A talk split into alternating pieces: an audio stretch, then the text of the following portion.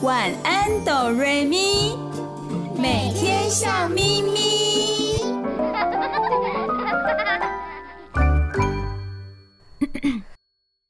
准备好了吗？我们要开始喽！预备备，开始。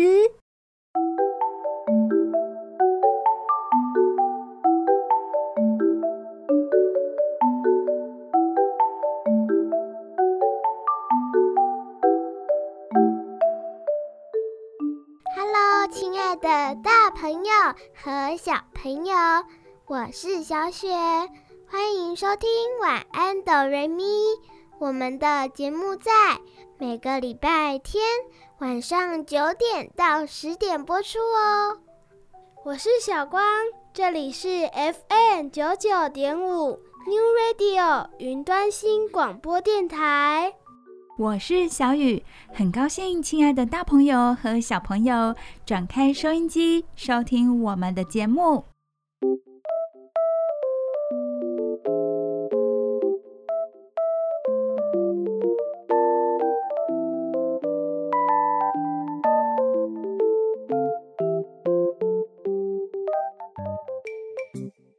亲爱的小朋友，下礼拜要开学喽。首先，家长会遇到的重要问题就是早餐了。所以，小光、小雪和小雨今天想和大朋友、小朋友聊一聊早餐。为什么早餐会那么重要呢？小光、小雪，你们觉得呢？为什么早餐很重要？因为饿了一整个晚上。要吃早餐才会有力气，不会头晕晕的。早上是一整天的开始，要吃的营养才有满满的活力去做很多事情。像小朋友要学习，大朋友要上班工作。对，早餐会提供我们身体营养，让我们有精神和力气。早餐很重要，那么早餐吃什么也很重要哦。所以我们要吃好的，对我们身体有帮助的，可以让我们身体健康的食物。现在我想问一下小光和小雪，你们觉得哪些食物对我们身体是好的呢？收音机前的大朋友、小朋友也可以想一想哦，在平常我们吃的东西里面，哪些是对我们身体有帮助、有益处的呢？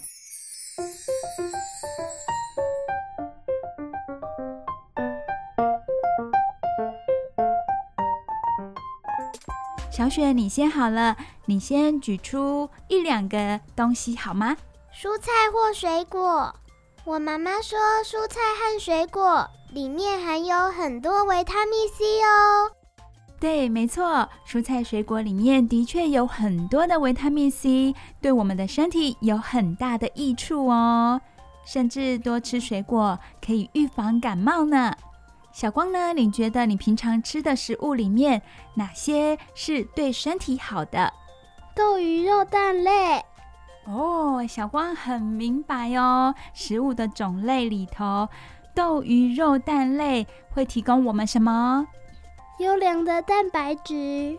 对，这些食物有丰富的优良的蛋白质，对小朋友的成长发育有很大的帮助。收音机前的大朋友、小朋友，刚刚有没有想想看呢？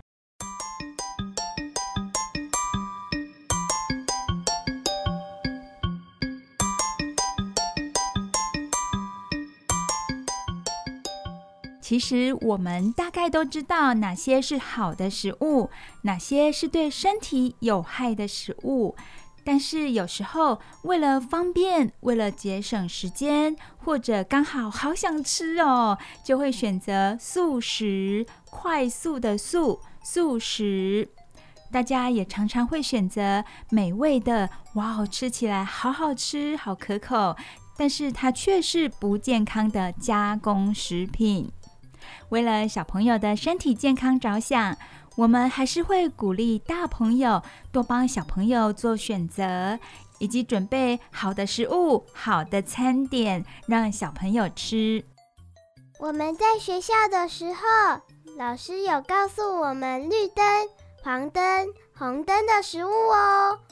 我们也有。哦，原来小朋友在学校的时候，老师就有教导你们哦。收音机前的小朋友有没有学习到这些呢？食物还有分绿灯、黄灯和红灯呢。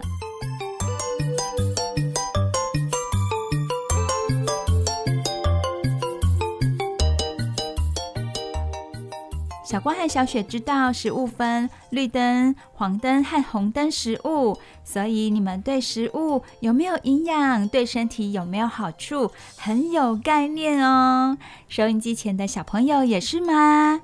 如果在学校有学到绿灯、黄灯、红灯食物，平常我们也可以提醒爸爸妈妈，让他们多准备购买绿灯、黄灯的食物。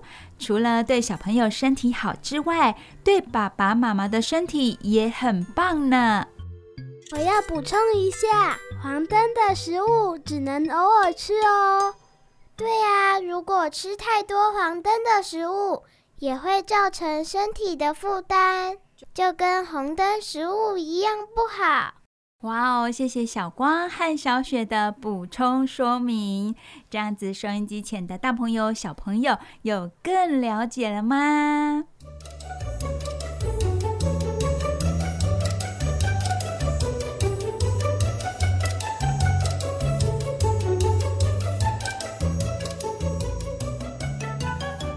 好，再来，小雨想请小光和小雪说说看。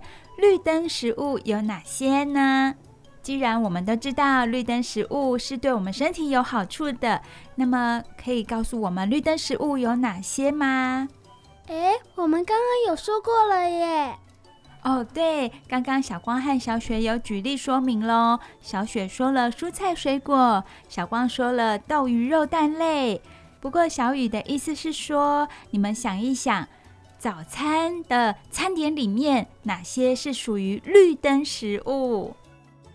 有水煮蛋、荷包蛋、蒸地瓜、烤地瓜、起司鸡胸肉、里脊肉三明治、蔬菜蛋饼、原味蛋饼、玉米蛋饼。哇哦，玉米蛋饼是绿灯的食物耶！玉米蛋饼是小雨非常喜欢吃的早餐哦。所以小雨常常吃绿灯食物呢，我好开心啊！哇，刚刚小雪讲了很多绿灯食物、绿灯的早餐。那么小光呢？请小光再告诉我们多一点的绿灯早餐好吗？好啊，馒头加蛋、萝卜糕加蛋、蒸饺饭团、菜包、优格水果沙拉、坚果谷片。哇，讲着讲着，小雨都饿了。尤其在晚上的九点多，距离晚餐有一段时间了，小雨感觉肚子饿了耶。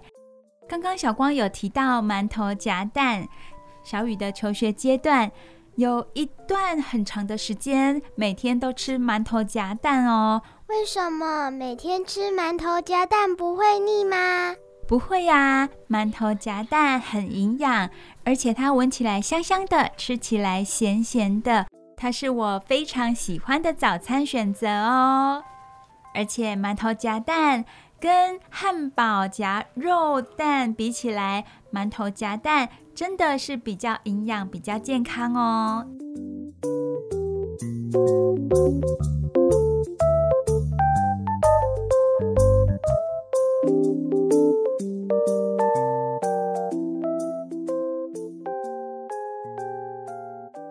了这么多绿灯食物之后，小雪可以举例一下，跟我们说说看，黄灯食物有哪些？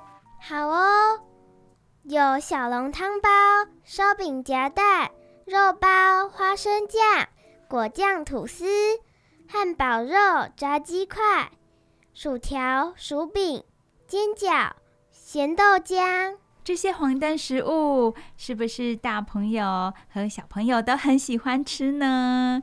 感觉它比绿灯食物还美味，对吧？不过它们会被归类在黄灯食物，表示它们有一些是 NG 的，就是 not good，对我们身体没有那么好。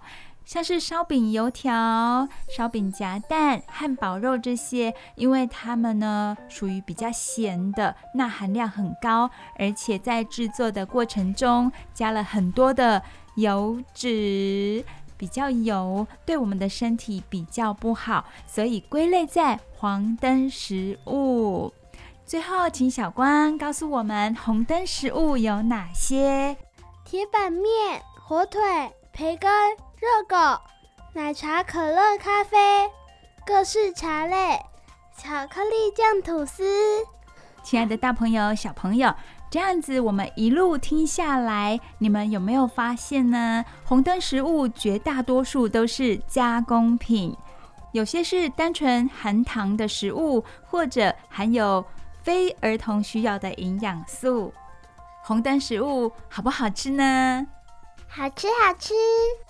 好吃的食物不见得对我们的身体有帮助，对我们的身体有益处哦。所以我们要尽量避开红灯食物。至于绿灯食物，我们可以变换吃，有时候吃这个，有时候吃那个。而黄灯食物偶尔可以吃一下，解解馋。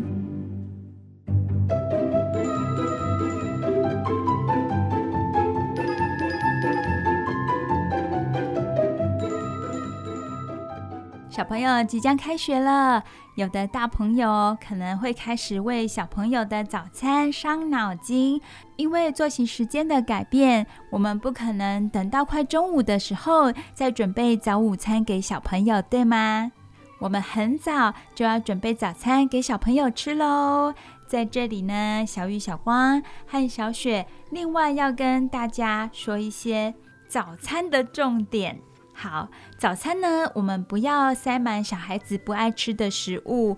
如果小孩不爱吃，结果到最后他们完全没吃东西就上学了，或者带了不喜欢的早餐到学校，结果最后还是没吃。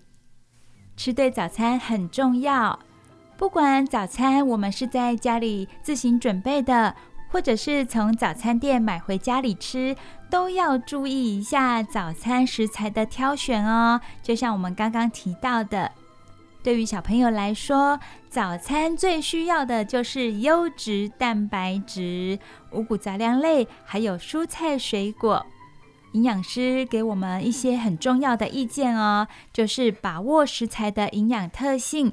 绿灯食物可以天天变换吃，黄灯偶尔吃。红灯食物建议要少吃，甚至不要吃，因为红灯食物营养不够，还有可能会增加身体的负担。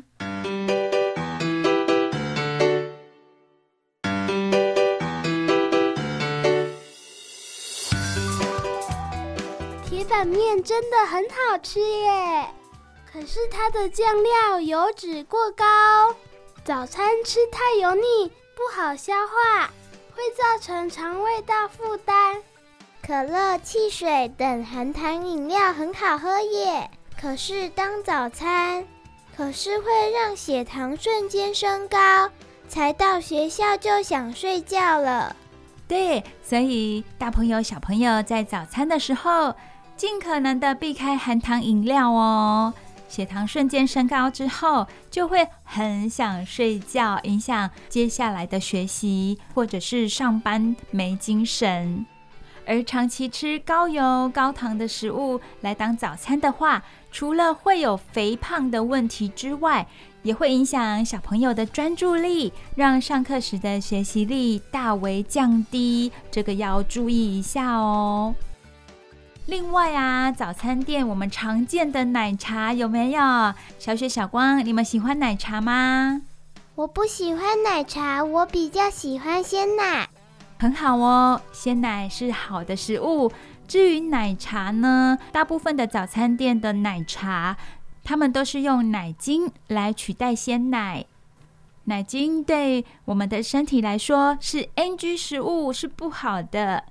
所以，如果一定要喝奶茶的话，记得要点鲜奶茶，用鲜奶泡的奶茶哦。可是，在这里，小雨要提醒大朋友和小朋友，我们要小心茶类里面含的咖啡因哦。十五岁以下的小朋友刚好是在发育期，不建议长期使用含有咖啡因的茶类或者是饮料。如果真的很想喝茶或者是咖啡的话，建议要等到十五岁之后再来尝试。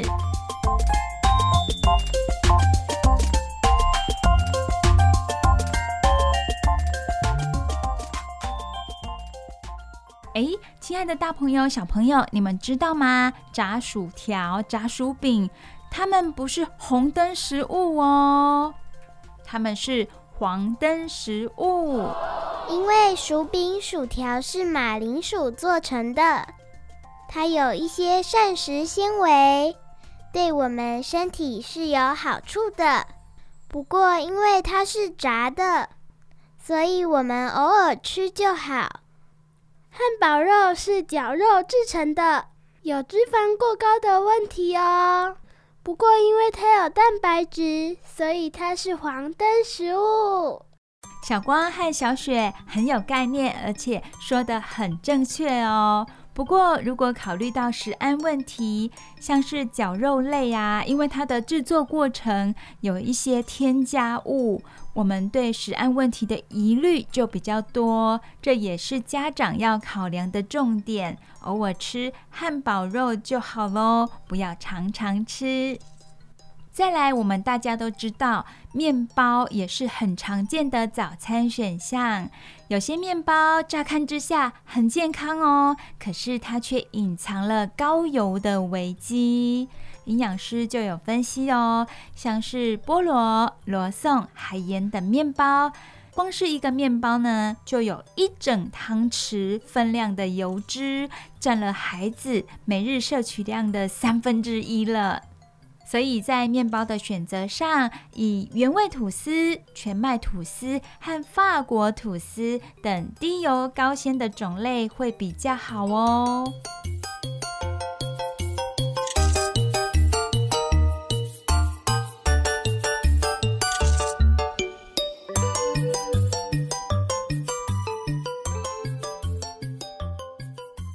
小朋友要开始上学了，加上大朋友要上班，所以呢，准备早餐就成了上班族父母不得不面对的棘手问题。如果真的很忙，没有时间在家准备，而传统早餐店等待的时间也很久，其实我们也可以去便利商店来买小朋友的早餐，而且我们还是可以挑选到比较健康的食物。像是茶叶蛋和豆浆也是很不错的选择哦。我们都知道无糖豆浆最健康了，但是对小朋友来说，无糖豆浆的口感会比较差，所以大朋友可以买少糖的豆浆给小朋友喝。有时候我们也要顾及一下食物的味道好不好吃，才有办法真正让小朋友吃下比较健康的食物哦。再来，便利商店还有什么比较好的选择呢？鲜奶，鲜奶会比调味乳好哦，因为调味乳加了不少的香精和色素，含糖量和热量也很高，所以我们尽量喝鲜奶。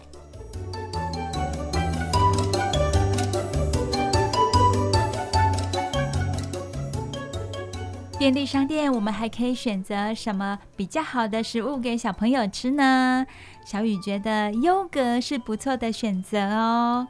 平常如果小朋友常常吃甜食，会对糖产生依赖，也可能导致过动、注意力不集中等情绪问题，甚至呢会抑制生长素的分泌，影响身高。所以如果要买优格的话，大朋友可以帮小朋友购买低糖或者是无糖优格，再加入水果，就是很棒的早餐了。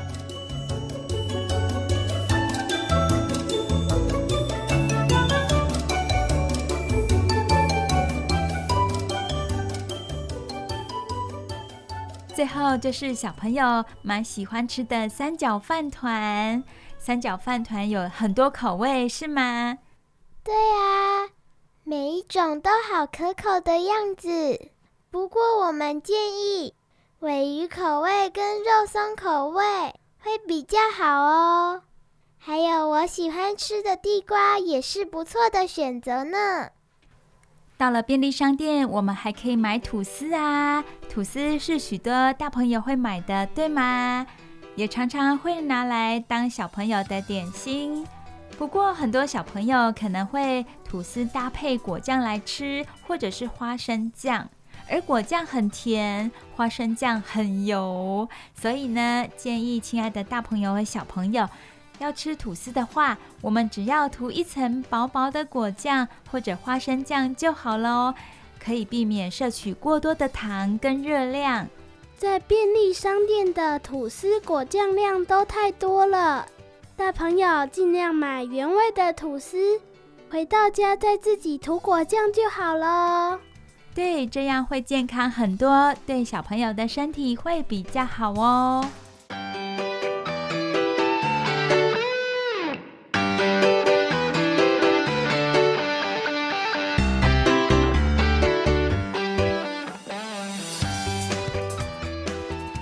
亲爱的大朋友、小朋友，今天在节目的开始，我们跟大家聊到早餐，因为小朋友下礼拜就要开学了，早餐是大朋友一个很伤脑筋的问题，也许有的大朋友不觉得困难，可以在家里自己准备早餐，那是最棒的了。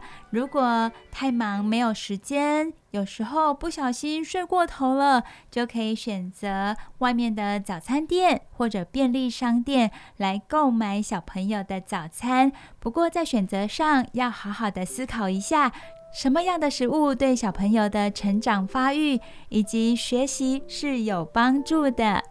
亲爱的大朋友、小朋友，你收听的是每个礼拜天晚上九点到十点播出的《晚安哆瑞咪》，这里是 FM 九九点五 New Radio 云端新广播电台。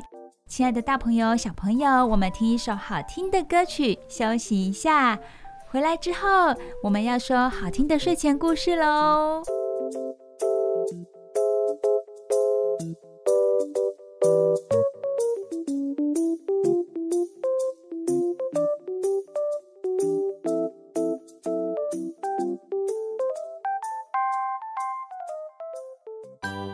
走开，我们马上回来哦。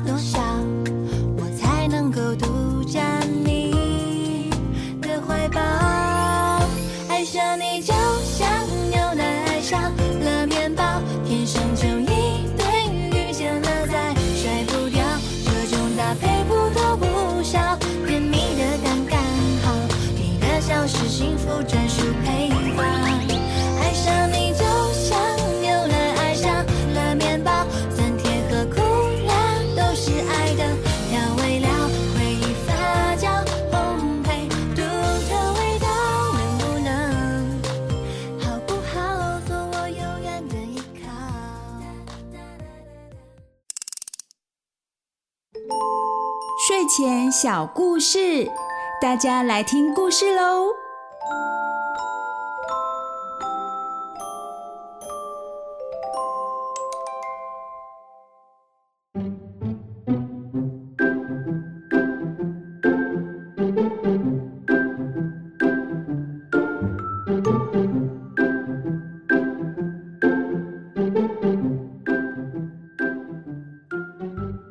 大朋友、小朋友，欢迎来到晚安哆瑞咪的睡前故事单元。小雨要为大家说今天的故事，名字叫做《图书馆狮子》。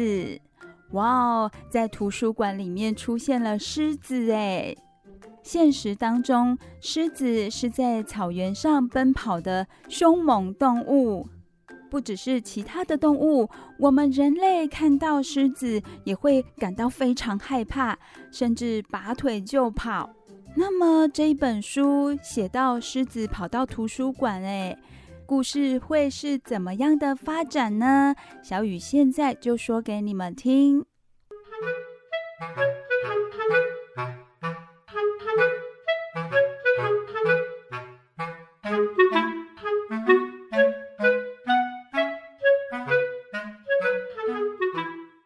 首先，我们要先看书本的封面哦。书本的封面背景是摆满了书籍的书架，书架的前面坐着一只大狮子，还有两个小朋友在他的身旁。小朋友阅读着书籍，而狮子也正盯着书本看呢。这个画面非常的和谐，而狮子的表情呢，也是相当温和。那么这头狮子在图书馆里面做什么呢？单纯是阅读吗？来，我们赶快看到书本的内页。书本的蝴蝶页相当有趣哦。有一头狮子，它雄赳赳、气昂昂地走在人行道上。从他身边经过的小猫咪回头看着他，表情非常的错愕。小猫大概不知道这头大猫到底要走去哪里，而且怎么会走在街道上呢？接下来，狮子走到哪里呀？哇哦，它走到一个建筑物，这栋建筑物应该就是图书馆了。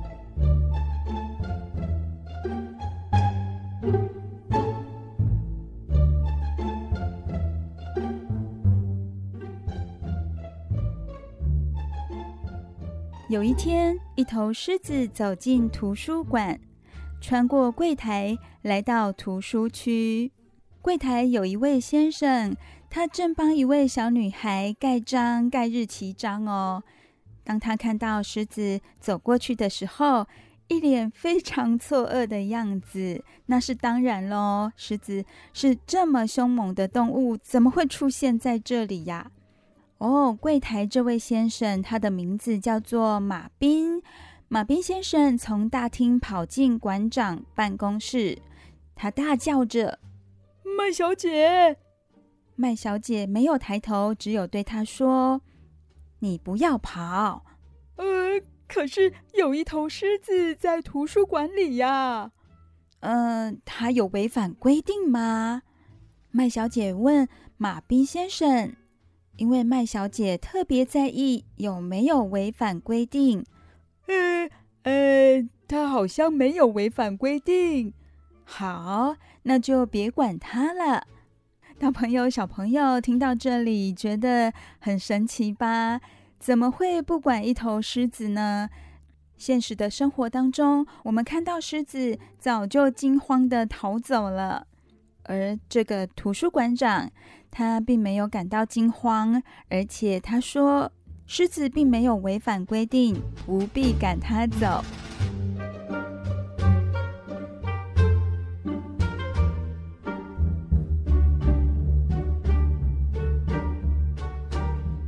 狮子在图书馆里逛了一大圈，他闻闻目录卡，书籍的目录卡哦。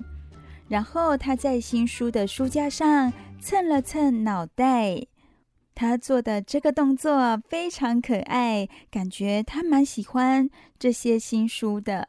小雨也很喜欢新书哦。当我拿到新书的时候，我会闻一闻新书的味道，然后才开始翻书，这是小雨的习惯。然后呢，狮子趴在说故事区睡着了。难道狮子只是来找一个睡觉的地方吗？画面上有许多小朋友在四周围，他们议论纷纷，可是又不敢太大声吵醒狮子。大家这时都不知道该怎么办，因为图书馆并没有任何与狮子有关的规定。大家只好放任狮子在图书馆里睡觉了。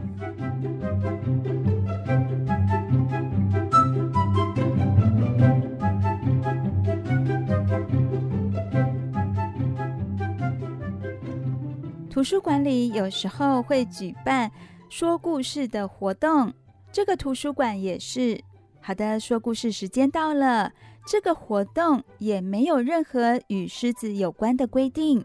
说故事的阿姨有点紧张，但她还是清晰有力地念出了第一本书的书名，就像小雨为大家说故事一样，会很清晰地念出书名来。狮子抬头看着说故事的阿姨，阿姨继续往下念。狮子听完第一个故事，留下来听第二个故事，听完第二个故事。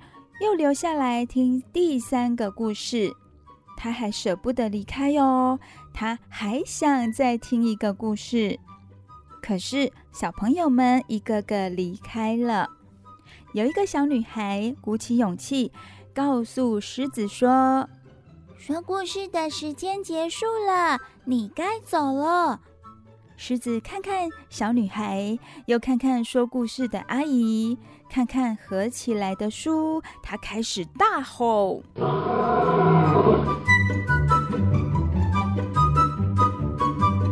哇！”狮子大吼，哎，他是生气了吗？这时候，麦小姐从办公室大步的走出来：“是谁呀？”马彬先生说。是那头狮子。麦小姐走向狮子，对狮子说：“如果你不保持安静，就得离开，这是规定。”狮子继续吼。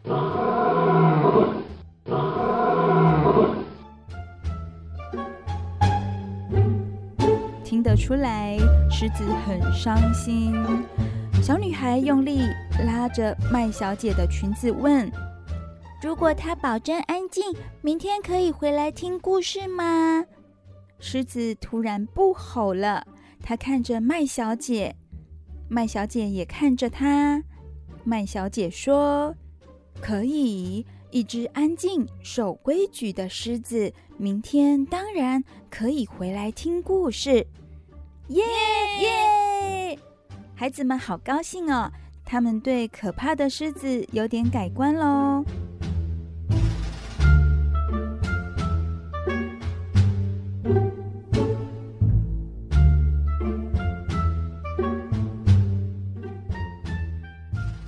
第二天，狮子又来到图书馆。馆长麦小姐说：“你来早了，三点才开始讲故事呢。”但是狮子不肯走。麦小姐说：“好吧，我派些工作给你做。”她请狮子用尾巴拂去百科全书上的灰尘，直到说故事的活动开始。隔天，狮子又早到了。这次麦小姐请他帮忙舔所有借书逾期通知的信封。后来呢，不用别人交代，狮子也会主动做事情。他拂去百科全书上的灰尘，舔信封，让小朋友站在他的背上，拿最上层的书。然后他趴在说故事区的角落，等着听故事。这是狮子每一天到图书馆的行程。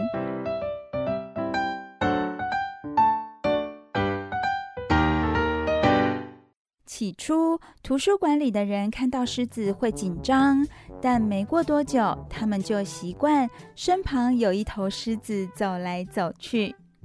狮子在图书馆适应得很好哦，它走路很小声，尽管它的脚很大。听故事时，孩子们把它当成舒服的靠垫。它在图书馆里再也不吼叫了。看来它跟大家相处得很好。大家都说这头狮子真好，而且大家遇见它的时候，还会拍拍它柔软的头。要是没有它，真的不知道该怎么办。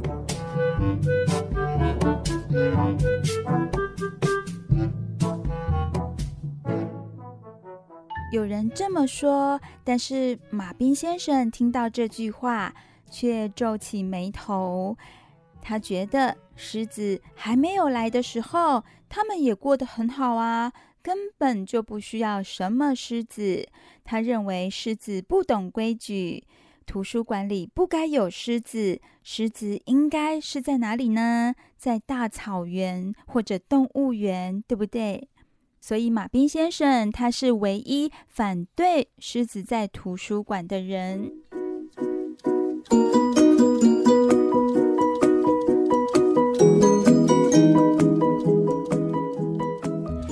天，狮子掸完所有百科全书上的灰尘，舔完所有信封，帮完所有小朋友之后，说故事时间还有好一阵子才开始。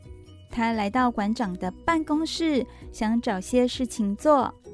麦小姐看见他，对他说：“嗨，狮子，我从书架上拿一本书给你哦。”请你帮我把它放回图书区。麦小姐站在凳子上，但是那本书放得太高了。麦小姐垫着脚，伸长手臂。麦小姐用力的伸手，她说：“等一下哦，我就快要……呃呃，快要拿到了。”哎呀！麦小姐突然叫了一声，她倒在地上，爬不起来。约一分钟后，她大喊：“马彬先生，马彬先生！”马彬先生在大厅的柜台根本听不见麦小姐的呼喊。麦小姐对狮子说：“狮子，请你叫马彬先生来。”狮子跑进大厅，麦小姐在后面喊着：“你不要跑，狮子！”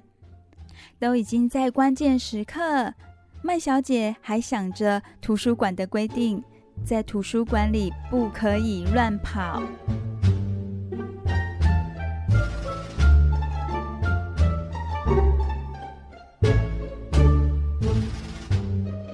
狮子呢，跑到柜台了。狮子把它那两只巨大的前掌搭在柜台上，盯着马彬先生看。马彬先生对他说。走开，狮子！我很忙的。狮子低声的吼叫。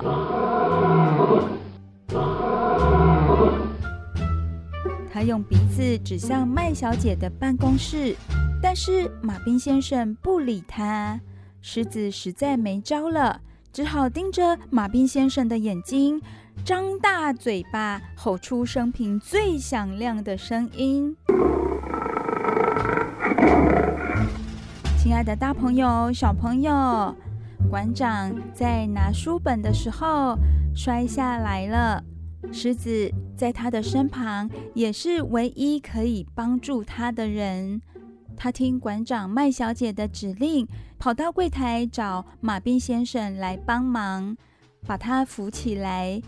不过，马彬先生是唯一反对狮子在图书馆的人。而他到底看不看得懂狮子的动作？赶紧跑到馆长室去帮助馆长将他扶起来呢。亲爱的大朋友、小朋友，故事还没结束呢。不过我们先听好听的歌曲，休息一下，再回来继续听故事。不要走开，我们马上回来哦。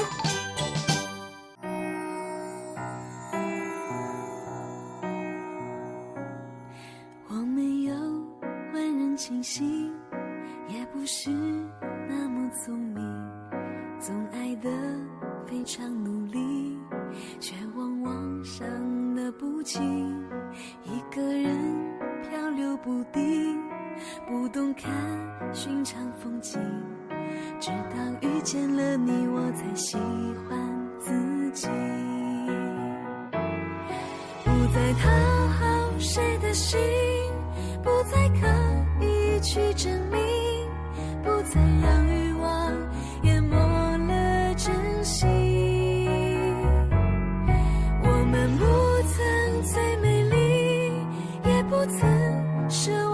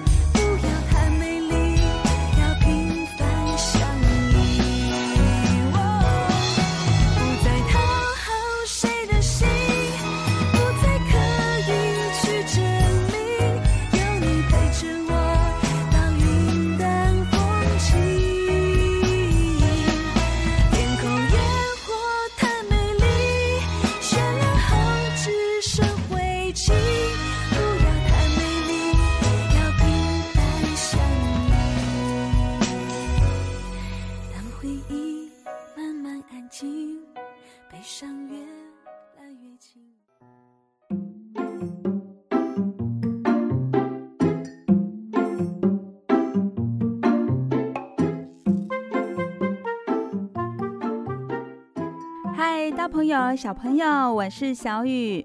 你收听的节目是晚安哆瑞咪，小雨要继续为你们说今天的绘本故事哦。今天的故事叫做《图书馆狮子》。有一天，有一头大狮子，它突然跑到图书馆，它让图书馆里所有的大人小孩感到紧张。不过，因为图书馆里没有针对狮子做一些相关的规定，所以馆长也没有把狮子赶走，继续让狮子留下来。接下来的每一天，狮子都会到图书馆里帮忙，还有听故事。渐渐的，图书馆里的人还有小朋友也都接受了这头狮子。甚至小朋友都对他有好感，他们会一起听故事，一起看书。有一天，狮子忙完了他该负责的工作，他到馆长室。馆长想要交代狮子把一本书拿到图书区，不过那一本书放在非常高的架子上。馆长在拿这本书的时候，一不小心从高处跌下来了，他跌得很重，没办法自己爬起来。他告诉狮子去找马彬先生。马彬先生在柜台，狮子到了柜台，做了许多动作，还有吼叫，希望马彬先生赶快到馆长室去。到底马彬先生知不知道狮子的意思，而赶快到馆长室去协助馆长呢？小雨就要为你们说接下来的故事喽。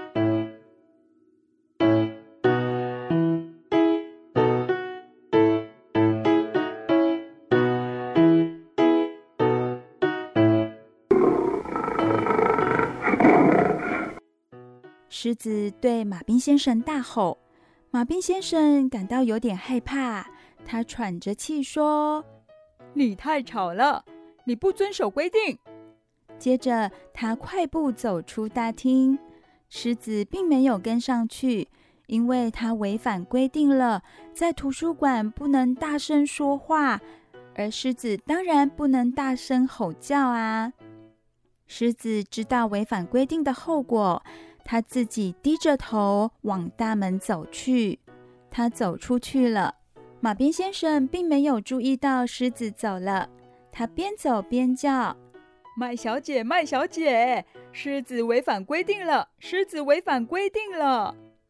这下马彬先生逮到机会要赶走狮子。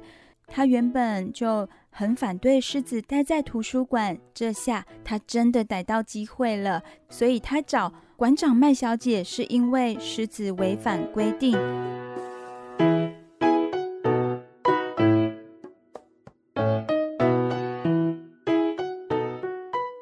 马彬先生闯进麦小姐的办公室，哎，麦小姐不在座位上，哎。这时候传来麦小姐的声音，是从桌子后面传来的。马彬先生，有时候只要有正当的理由，就算在图书馆也可以打破规矩。哎呀，我摔断了手臂，请你帮我找医生。马彬先生这下知道状况不妙，他赶紧跑去找医生。但是麦小姐还在后面喊着：“马彬先生，你不要跑！图书馆里不能跑。都什么时候了，麦小姐还关心着图书馆的规定哦。麦小姐还担心着图书馆的规定。”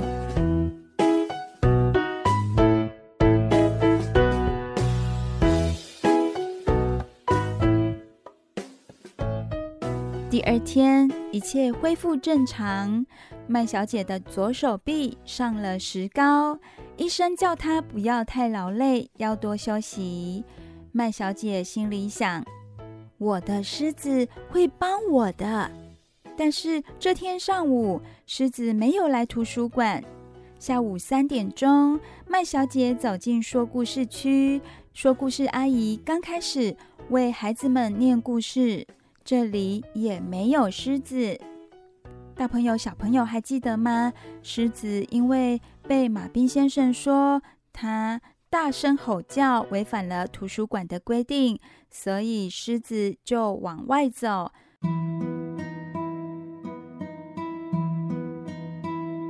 第二天也没有来到图书馆。图书馆里每个看书与用电脑的人都不停的东张西望。他们已经习惯了狮子每天来，所以他们希望能够看到毛茸茸的熟面孔。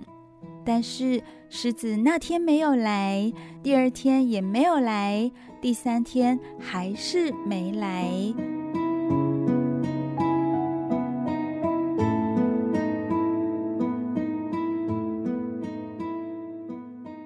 有一天傍晚，马彬先生来到麦小姐的办公室。他问麦小姐：“我要下班了，有什么事要我做的吗？”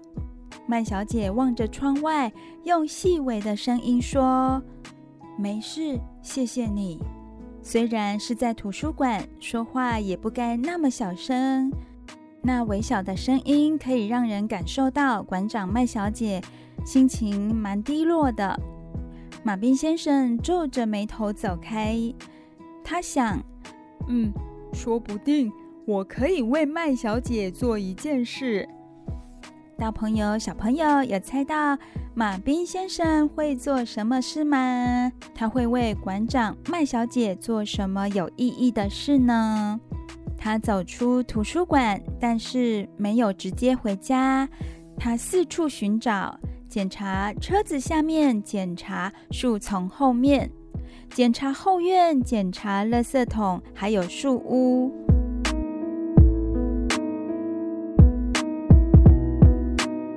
他转了一大圈，最后回到图书馆。狮子就坐在图书馆的门口，透着玻璃往馆内望。狮子回来了，但是他并没有走进图书馆，他只是在门口张望。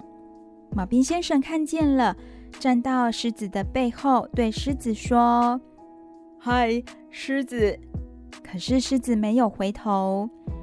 马彬先生继续说：“我想告诉你，我们有一条新规定，只要有正当的理由，比如……”呃，为了帮助受伤的朋友，在图书馆里可以吼叫。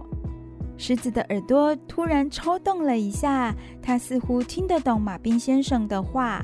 它回头看，可是马彬先生已经走远了。不知道狮子听了这番话之后，隔天会不会重返图书馆？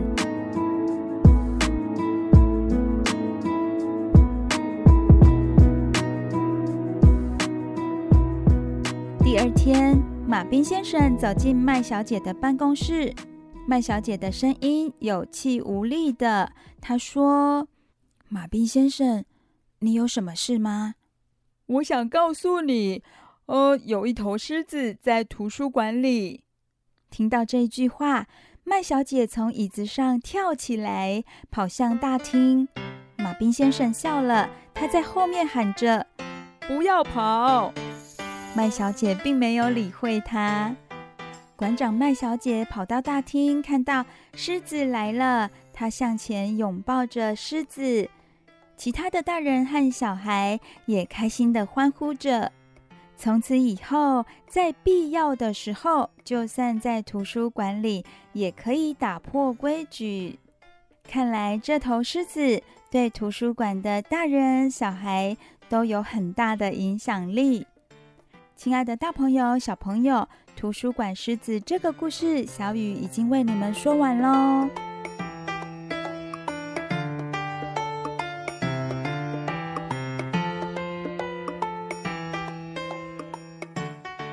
在书籍的熏陶之下，性情再凶恶的人，也有可能也有机会变得温和，就像这头狮子。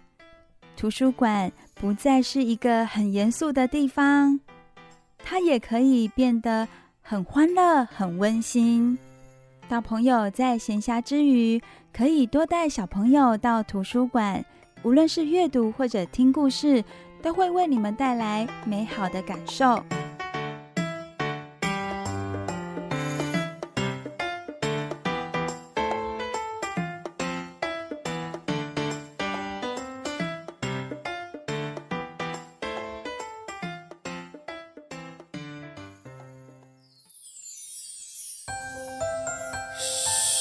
小朋友的谈心时间，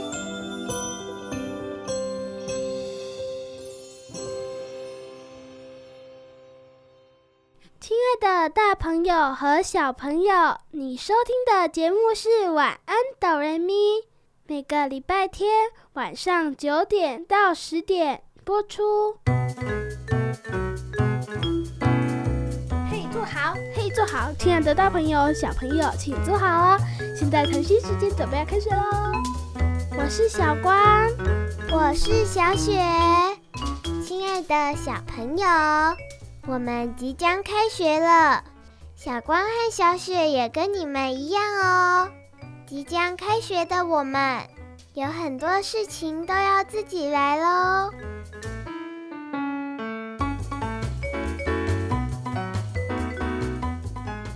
像是早上起床之后，要主动自己去刷牙、洗脸、换衣服喽，不需要大人催，我们就可以做得很好。上学要用到的课本、作业本、学用品，前一天晚上就要自己准备好，不要到早上要上学了才在着急。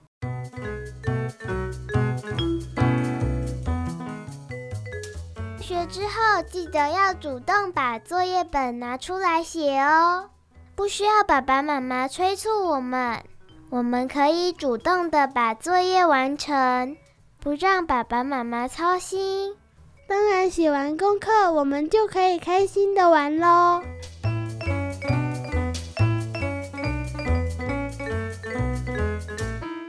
谢谢小光和小雪在开学之前对收音机前的小朋友做了许多勉励以及鼓励哦。收音机前的小朋友，还有小光、小雪，你们一定都可以把自己的事情做得很好。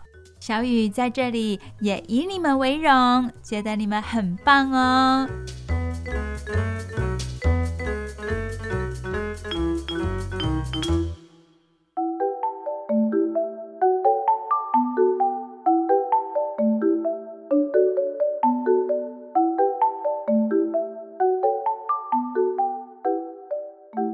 亲爱的大朋友、小朋友，很快的节目又来到尾声了。你收听的节目是每个礼拜天晚上九点到十点的晚安哆瑞咪。你收听的电台是 FM 九九点五 New Radio 云端新广播电台。今天非常感谢大朋友、小朋友的收听。小光、小雪和小雨，爱你们哦！今天收听晚安哆瑞咪，保证你接下来的礼拜一到礼拜六都会每天笑眯眯哦。亲爱的大朋友、小朋友，听完晚安哆瑞咪之后，要准备上床睡觉喽。大家晚安，拜拜。我是小光，大家晚安，拜拜。晚安，拜拜哟。